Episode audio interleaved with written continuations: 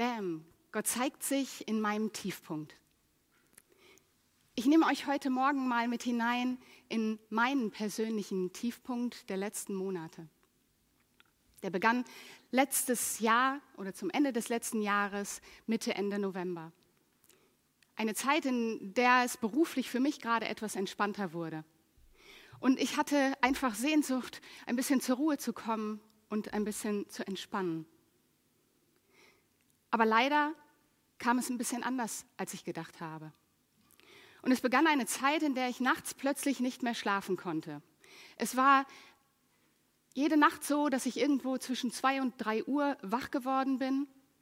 Und das allein war noch nicht alles. Ähm, neben dem Wachwerden konnte ich danach auch nicht einschlafen. Und mit der Zeit legte sich auf diese nächtlichen Wachstunden auch noch eine Angst. Diffuse Ängste aus unterschiedlichem Hintergrund. Nachts fühlt sich so etwas viel intensiver an, weil es so viel stiller, so viel dunkler und so viel einsamer ist. Und in dieser Zeit aus meinem Wunsch nach Entspannung wurde Anspannung, Erschöpfung, Enttäuschung.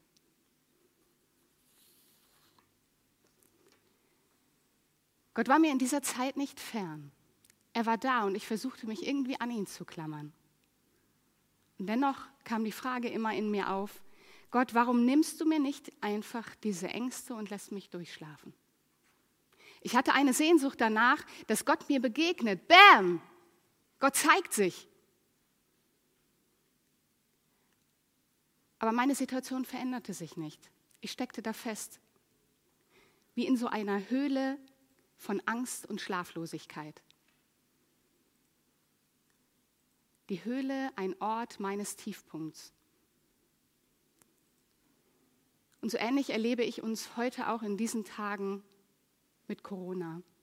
Zurzeit erleben wir einen ganz anderen Tiefpunkt, einen Tiefpunkt, den wir so in dieser Art weltweit noch nicht erlebt haben. Corona bringt unser Leben durcheinander. Es verändert alles und wir wissen überhaupt nicht, was auf uns zukommen wird.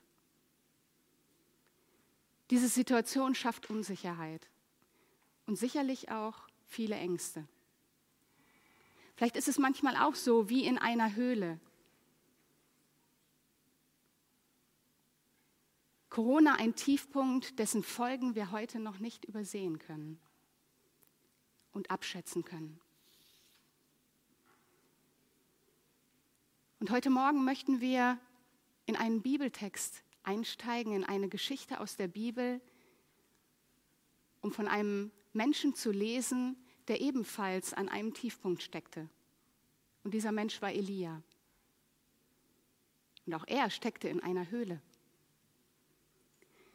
Und wir lesen gleich den Bibeltext aus 1. Könige 19, 9 bis 18. Und vielleicht mögt ihr eine Bibel rauskramen und selber mitlesen. 1. Könige 19, 9 bis 18. Bevor wir in diesen Bibeltext einsteigen, möchte ich euch kurz erzählen, was vorher geschah. Elia, er war ein großer Prophet Gottes zu Zeiten des Alten Testaments. Er war ein wichtiger Mann, der eine ganz besondere Beziehung zu Gott hatte. Propheten, das müssen wir uns so vorstellen, das waren Menschen Gottes, die ein besonderes Ohr hatten, Gott zu hören und das, was sie hörten, an das Volk Israel, an Gottes Volk weiterzugeben. Elia war also ein großer Gottesmann. Und er hatte gerade erlebt, dass Gott sich in unfassbarer Macht durch ein Feuer vom Himmel zeigte. Er hatte Elia dafür gebraucht, seine Macht zu zeigen. Doch anstatt fröhlich seinen Siegeszug zu feiern, ist Elia erschöpft. Er ist mutlos und er ist niedergeschlagen. Elia läuft davon, alleine und landet in einer Höhle, dem Ort seines Tiefpunkts. Und Gott begegnet ihm darin. Und ich lese jetzt 1. Könige 19, 9 bis 18. Dort ging er in eine Höhle, um darin zu übernachten. Er, also Elia. Und plötzlich sprach der Herr zu ihm, Elia, was tust du hier? Und Elia antwortete, Ach Herr, du allmächtiger Gott, mit welchem Eifer habe ich versucht, die Israeliten zu dir zurückzubringen? Denn sie haben den Bund mit dir gebrochen, deine Altäre niedergerissen und deine Propheten ermordet. Nur ich bin übrig geblieben, ich allein. Und nun trachten sie auch mir nach dem Leben. Da antwortete ihm der Herr, komm aus deiner Höhle heraus und tritt vor mich hin, denn ich will an dir vorübergehen. Und auf einmal zog ein heftiger Sturm auf und er riss ganze Felsbrocken aus den Bergen heraus und zerschmetterte sie. Doch der Herr war nicht in dem Sturm. Als nächstes bebte die Erde, aber auch im Erdbeben war der Herr nicht. Und dann kam ein Feuer, doch der Herr war nicht da drin. Danach hörte Elia ein leises Säuseln. Er verhüllte sein Angesicht mit dem Mantel, ging zum Eingang der Höhle zurück und blieb dort stehen. Und noch einmal wurde er gefragt, Elia, was tust du hier? Und wieder antwortete Elia, ach Herr, du allmächtiger Gott, mit welchem Eifer habe ich versucht, die Israeliten zu dir zurückzubringen? Denn sie haben den Bund mit dir gebrochen, deine Altäre niedergerissen und deine Propheten ermordet. Und nur ich bin übrig geblieben, ich allein. Und nun trachten sie auch mir nach dem Leben. Und da gab der Herr ihm einen neuen Auftrag. Elia, Geh den Weg durch die Wüste wieder zurück und weiter nach Damaskus. Salbe dort Hazael zum König von Syrien. Und danach salbe Jehu, den Sohn von Nimshi, zum König von Israel. Und schließlich Elisa, den Sohn von Schafat aus Abel Mehola, zu deinem Nachfolger als Prophet. Und wer Hazaels Todesurteil entrinnt, den wird Jehu umbringen. Und wer ihm entkommt, den wird Elisa töten. Aber 7000 Menschen in Israel lasse ich am Leben, alle, die nicht vor dem Götzen Baal auf die Knie gefallen sind und seine Statur nicht geküsst haben.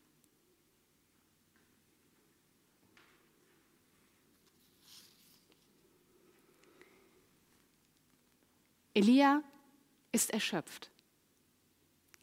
Er ist frustriert und bangt um sein Leben. Und ich stelle mir einen verängstigten Mann vor, in dieser Höhle, verkrochen an diesem Rückzugsort.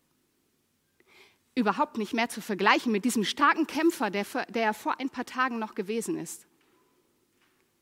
Elia hat sich zurückgezogen und alle vertrauten Menschen hinter sich gelassen. Nun ist er ganz allein. Allein in dieser Höhle. Naja, so ganz allein wohl nicht. Denn Gott selbst ist mit ihm in dieser Höhle. Wir lesen in Vers 9, plötzlich sprach der Herr zu ihm.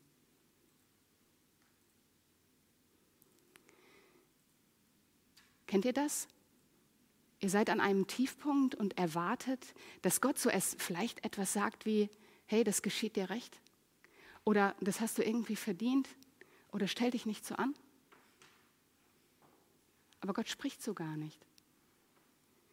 Gott spricht und stellt Elia eine Frage. Elia, was tust du hier? Interessant, dass der Gott, der alles weiß und der sogar mit dabei gewesen ist, als Elia vor ein paar Tagen diesen Kampf erlebt hatte. Dieser Gott der fragt Elia, was tust du hier? Warum stellt Gott eine Frage? Weil er, weil er an Elia interessiert ist. weil er die Beziehung zu ihm sucht, das Gespräch mit ihm sucht. Er sucht die Nähe zu Elia. Und Elia?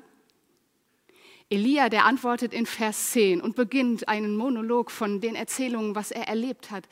Er berichtet beinahe traumatisch, was ihm widerfahren ist und wie er die vergangenen Tage erlebt hat. Aber eigentlich ist es auch interessant, dass er gar keine richtige Antwort auf Gottes Frage gibt. Er steckt noch viel zu sehr in diesen Umständen fest, wie in einem Tunnelblick. Ich habe mit großem Eifer versucht, nur ich bin übrig geblieben. Ich werde bedroht. Während Gott mit seiner Frage so ganz nah bei Elia ist, ist Elia noch ganz damit beschäftigt, was in der Vergangenheit geschehen ist und mit dem ganzen Gedanken war um die Sorge nach morgen. Elia ist überall, nur nicht im Hier und Jetzt, bei sich selbst. Doch genau da ist Gott.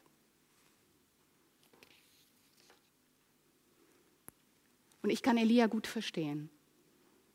So erlebe ich das auch in Zeiten von Corona jetzt gerade. Es gibt nur dieses eine Thema und dieses eine Thema nimmt so einen Raum ein. Wir nehmen kaum noch irgendwas anderes wahr. Und ich habe das auch erlebt in diesen nächtlichen Stunden vor ein paar Monaten. Es ging mir ähnlich, dass ich am liebsten sagen wollte, ich arme, ich kann nicht schlafen, ich werde angegriffen, ich, ich muss hier so leiden. Und meine Not nimmt den größtmöglichen Raum ein. Und das wahrzunehmen, das fällt mir nicht schwer. Aber Gott darin wahrzunehmen, das ist nicht einfach. Vor einer Woche hatte ich eine schöne Begegnung gehabt. Und zwar kam eine Freundin zu Besuch und ähm, sie erzählte mir von ihrer Situation, aus der sie gerade kam. Und ihre einleitenden Worte waren, weißt du was, Gott ist mir irgendwie im Moment fern. Und dann begann sie zu erzählen von ihrem Leben, von ihrer Situation. Und sie erzählte mir dabei auch davon, dass es bestimmte Lieder in den letzten Tagen gab, die sie irgendwie besonders bewegt haben, die sie getröstet haben. Und sie erzählte mir davon, dass es Bibelverse gab, auf die sie gestoßen war und die sie bewegt haben. Und irgendwann, während sie so erzählte, spiegelte ich ihr das wieder und sagte, du hast mal am Anfang erzählt, dass du den Eindruck hast, Gott ist dir fern. Und dann sagst du mir, dass dich bestimmte Dinge anrühren, ansprechen, bewegen. Könnte es sein, dass Gott dir viel näher ist, als du das gerade denkst? Könnte es sein, dass Gott dir so nah ist gerade, du es nur so schwierig wahrnimmst? Ich glaube, manchmal brauchen wir einander und brauchen die Gemeinschaft, um gerade in dieser Not, die wir wahrnehmen, die so groß wird, Gott darin wahrzunehmen und einander darin zu ermutigen, diese Dinge wahrzunehmen, die wir vielleicht überhören. Gott ist da in unserem Tiefpunkt. Er, der uns in Matthäus 28 sagt, ich bin bei euch alle Tage bis ans Ende der Welt. Er ist da. Er ist auch jetzt da. Und er fragt uns, was tust du hier in deiner Höhle? Was tust du gerade bei dem Thema Corona? Was machst du mit dem Thema und was macht das Thema mit dir? Ich glaube, Gott stellt uns eine Frage, weil er das Gespräch mit uns sucht, weil er an uns und unserem Erleben interessiert ist. Und weil er uns Raum gibt, aus unserem ganzen Gedankenwirrwarr anzukommen, vom Gestern erleben und morgen Sorgen im Hier und Jetzt anzukommen. Und damit bei uns anzukommen, ganz bei uns und ganz bei Gott, denn Gott ist da.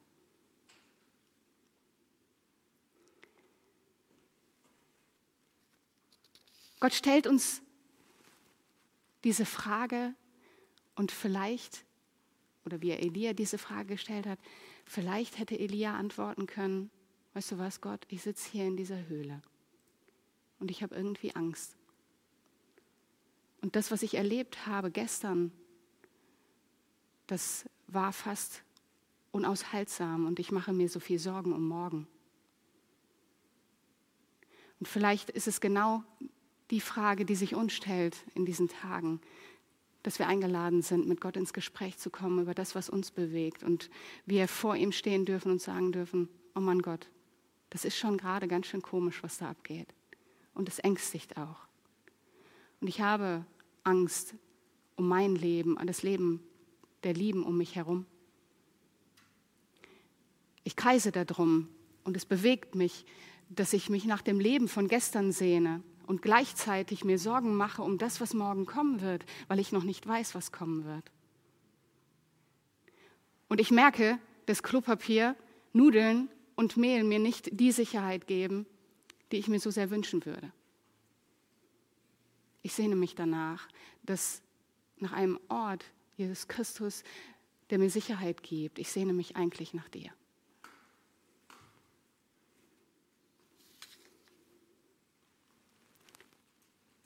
Das Wunderbare an diesem Text, Gott ist mit uns in dieser Tiefe, egal um welchen Tiefpunkt es sich handelt. Und zweitens, Gott begegnet uns auf seine Art und Weise. Wie geht es weiter bei Elia an diesem Tiefpunkt, wo Gott ihn anspricht? Gott kündigt ihm an, komm heraus aus deiner Höhle und tritt vor mich hin, ich will an dir vorübergehen. Ich finde diese Textstelle ziemlich lustig, denn eigentlich ist er ja schon da. Warum will er denn jetzt nochmal ankündigen, dass er kommen wird? Er spricht doch schon mit ihm. Aber irgendwie muss es wohl noch ein besonderer Moment sein. Vielleicht ist es noch ein außer, eine außergewöhnliche Begegnung, ein noch tieferer Moment der Begegnung. Und noch bevor Elia aktiv wird und aktiv werden kann, beginnen vor der Höhle die krassesten Naturgewalten zu toben. Als erstes kommt ein heftiger Sturm und die Felsbrocken aus den Bergen werden herausgerissen und zerschmettern. Also ich muss sagen, wenn ich in einer Höhle gesteckt hätte, dann hätte ich spätestens an diesem Punkt Schiss bekommen und tierische Angst. Aber Gott war nicht in diesem Sturm. Und dann ein Erdbeben. Ich weiß nicht, hast du schon mal ein Erdbeben erlebt? Wir haben vor ein paar Jahren im Westerwald gewohnt und dort haben wir zwei kleine, mini kleine Erdbeben erlebt. Und obwohl diese schon oder erst so klein waren, fand ich es schrecklich, das mitzuerleben. Es ist unheimlich, wenn sich auf einmal der feste Grund unter den eigenen Füßen ähm, in Bewegung gerät und wackelig wird. Wenn alles das, was so sicher scheint, auf dem wir stehen, unsicher wird. Und Elia erlebt das. Er erlebt ein Erdbeben und der Boden unter ihm fängt an zu wackeln. Aber Gott war nicht in diesem Erdbeben. Und total, total crazy, dass ein drittes noch kommt. Ich finde, es reicht ein Sturm und ein Erdbeben, aber es folgt noch ein Feuer.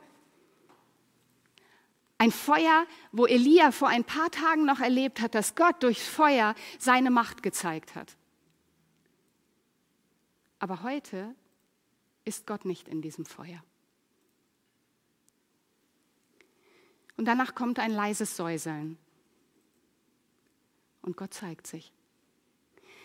Der Gott, den wir mit mächtigem Sturm, weltbewegendem Erdbeben und vernichtendem Feuer verbinden würden, der zeigt sich in diesem Leisen, im Säuseln, im Überhörbaren. Nicht Bäm, Gott zeigt sich, sondern viel eher Bäm, Gott zeigt sich.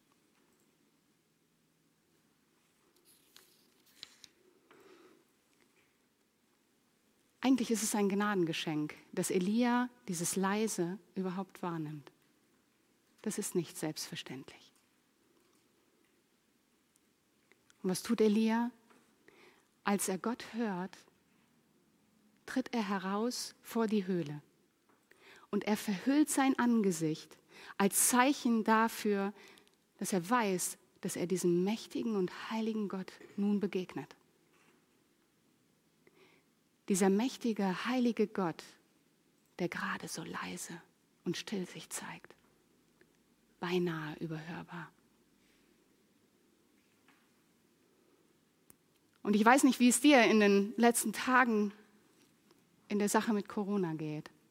Ich habe in diesem, in diesem Zusammenhang sehr klare Vorstellungen davon, wie Gott sein muss und wie er eingreifen soll, wie er sich zeigt. Vielleicht wie ein Sturm, der Corona wegfegt oder ein mächtiges Erdbeben, das diesen Virus zum Wackeln bringt. Oder ein Feuer, das diesen Virus einfach vernichtet. Das sind meine Vorstellungen, das wäre mein Wunsch. Gott macht das weg. Du bist mächtig, du kannst das doch besiegen. Und in der Tat, das ist mein Gebet. Gott, du kannst von heute auf morgen dem ein Ende setzen. Tu es doch einfach. Ich erwarte, dass dieser mächtige Gott sich mächtig zeigt. Aber interessant ist, dass dort, wo er sein Wesen still und leise preisgibt, dass es nicht ein Zeichen davon ist, dass er ohnmächtig geworden ist.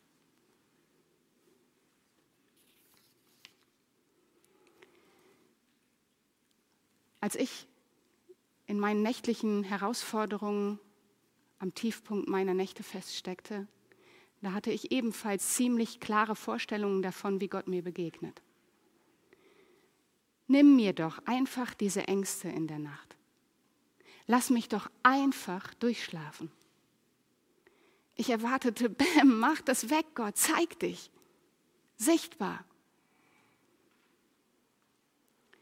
Und dadurch, dass ich Gott so erwartete, stand ich in der Versuchung zu urteilen, vielleicht bist du nicht hier. Du bist anscheinend nicht da. Du bist vielleicht gar nicht an mir interessiert.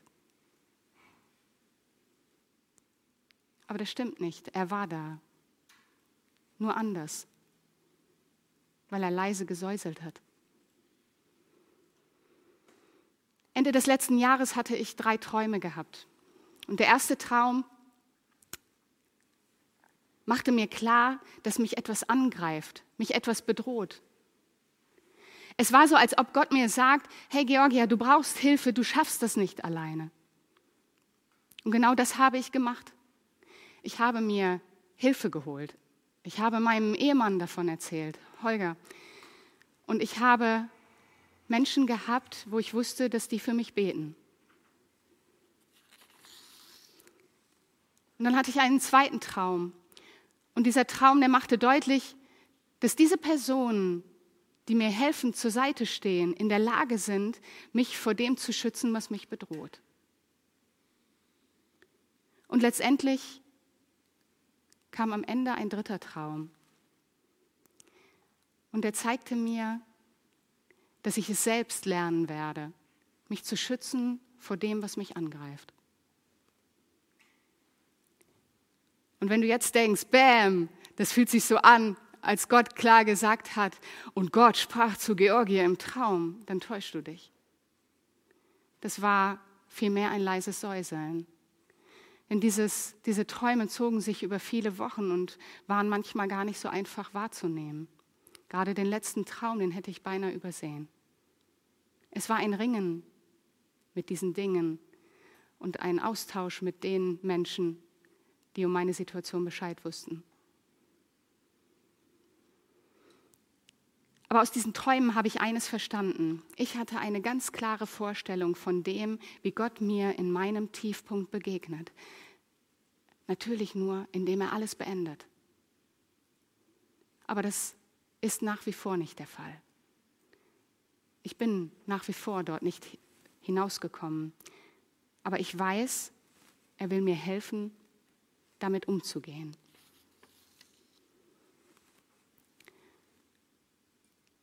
Ich werde das Gebet nie vergessen, was ich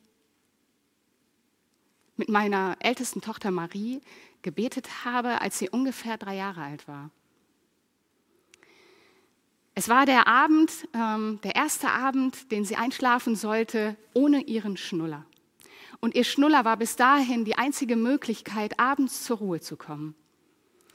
Und wir waren im Gespräch und ich merkte ihre Herausforderung, die sie hatte an diesem Abend. Und dann saßen, saß ich so an ihrem Bett und habe gebetet und erst hat sie gebetet. Und sie hat gebetet, Jesus Christus, gib mir meinen Schnuller zurück. Und in dem Moment merkte ich, dass ich aus meiner Perspektive ähm, ihr gegenüber eigentlich nur schmunzeln musste und sagen musste, nein, Jesus, das ist nicht mein Gebet. Das habe ich natürlich nur still gebetet. Aber ich habe gesagt, Jesus, weißt du, was ich mir wünsche? Ich wünsche mir, dass du ihr beibringst, ohne diesen Schnuller zur Ruhe zu kommen.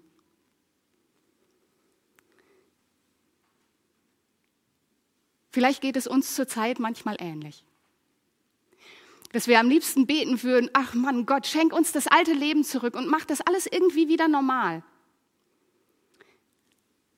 Aber Gott hat vielleicht einen anderen Blick. Er hat vielleicht einen weiteren Blick. Und vielleicht will er uns hindurchführen und weiterführen. Vielleicht möchte er, dass wir erwachsen werden. Denn stell dir mal vor, wie dämlich das ist, einen Erwachsenen, der noch einen Schnuller braucht.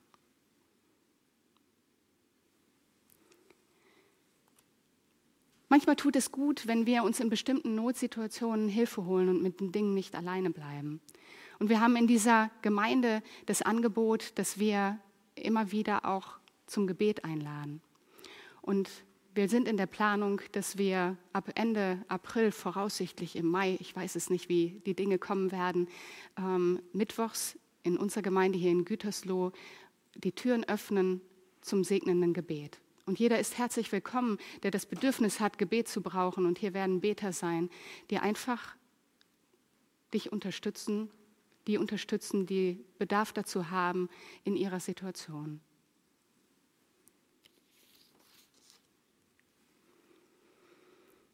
Wie geht es nun mit Elia weiter? Gott, der ihm so ganz anders begegnet ist, viel leiser, viel stiller, Wie verändert das den Elia? Ist nun alles wunderbar? Ist nun alles geklärt in seinem Leben? Und wir lesen weiter in Vers 13 bis 18. Nachdem Gott ihm ganz leise begegnet ist und Elia vor der Höhle steht, da fragt Gott ihn wieder, Elia, was tust du hier? Und was antwortet Elia? Elia antwortet haargenau die gleichen Worte wie noch vor der Begegnung mit Gott. Da hat sich kein einziges Wort verändert. Bei ihm ist nach wie vor alles gleich. Nichts, überhaupt gar nichts hat sich verändert. Der ist nicht schlauer geworden. Der steckt noch immer fest in seiner Wahrnehmung. Der hat anscheinend irgendwie gar nichts kapiert. Und dennoch, Gott geht seinen Weg mit Elia weiter, obwohl der nicht fertig ist mit seiner Situation. Und er schenkt ihm einen neuen Auftrag. Er gibt Elia eine neue Perspektive, einen neuen Blick an die Hand.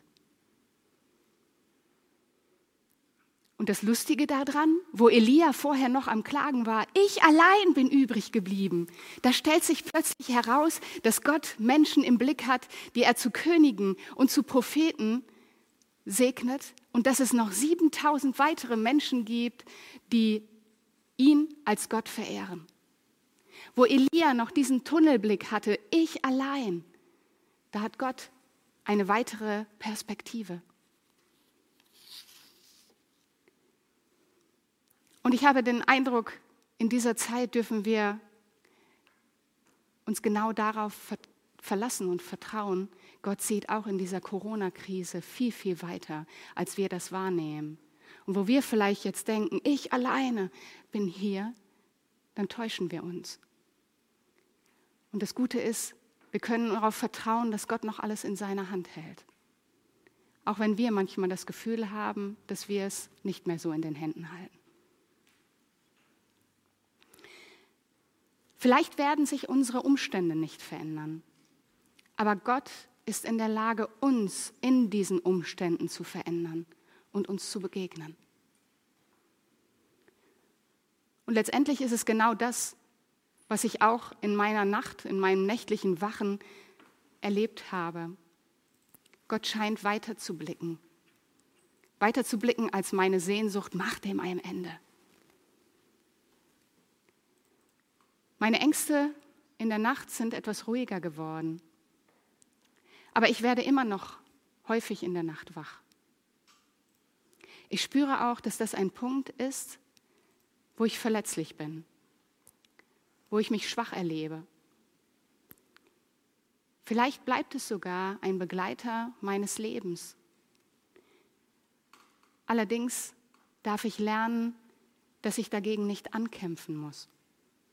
Ich darf es loslassen in die Hände Gottes, der viel weiter blickt, als ich das gerade oder als ich in der Lage bin. Und im Vertrauen auf ihn, diesen mächtigen und starken Gott, der sich manchmal einfach nur sehr leise zeigt. Im Vertrauen auf ihn darf ich lernen, anzunehmen, was ich manchmal gar nicht annehmen mag. Aber ich weiß, Gott ist mit mir in diesem Tiefpunkt. Und er begegnet mir. Auch wenn es vielleicht anders ist, als ich erwarte. Und er schenkt eine neue Perspektive. Und genau das ist es, was wir im Moment erleben dürfen. Gott ist mit uns in diesem Tiefpunkt unseres Landes, in dieser Corona-Sache. Und Gott begegnet uns vielleicht auf eine andere Art, als wir es erwarten. Aber er begegnet uns. Und er schenkt uns eine neue Perspektive, weil er weiterblicken kann, als wir das tun können. Gott ist mit uns und Gott bewahre und segne euch in diesen Tagen. Amen.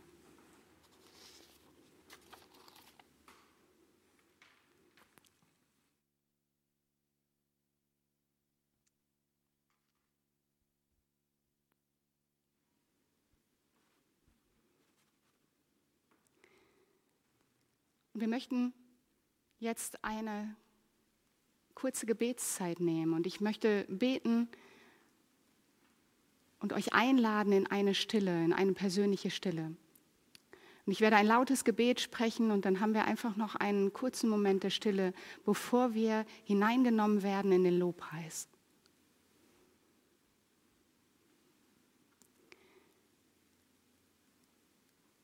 Gott, hier stehen wir. Und wir stehen an einem Tiefpunkt, der unser Land einmal betrifft, aber vielleicht auch noch an anderen Tiefpunkten, die zusammenkommen in diesen Tagen. Und Jesus Christus, ich danke dir, es tut so gut zu wissen, dass du da bist. Du bist nicht fern, du bist im Hier und Jetzt bei uns. Und ich bitte dich, dass du uns hilfst, nicht in Gedanken bei gestern zu sein oder in Sorge um morgen, sondern dass wir jetzt und hier ankommen dürfen und loslassen dürfen, was uns sorgt. Du fragst uns, was tust du hier? Und lädst uns ein zum Gespräch. Und ich danke dir, dass du jetzt mit jedem Einzelnen im Gespräch bist und uns begegnest in deinem Frieden.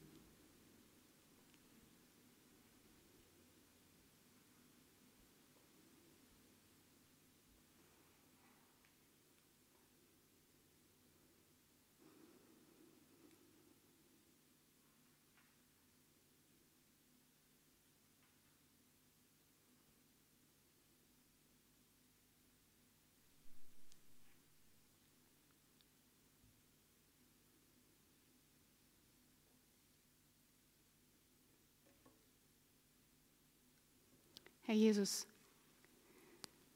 zeige uns den Blick auf dich und auf deine Perspektive. Amen.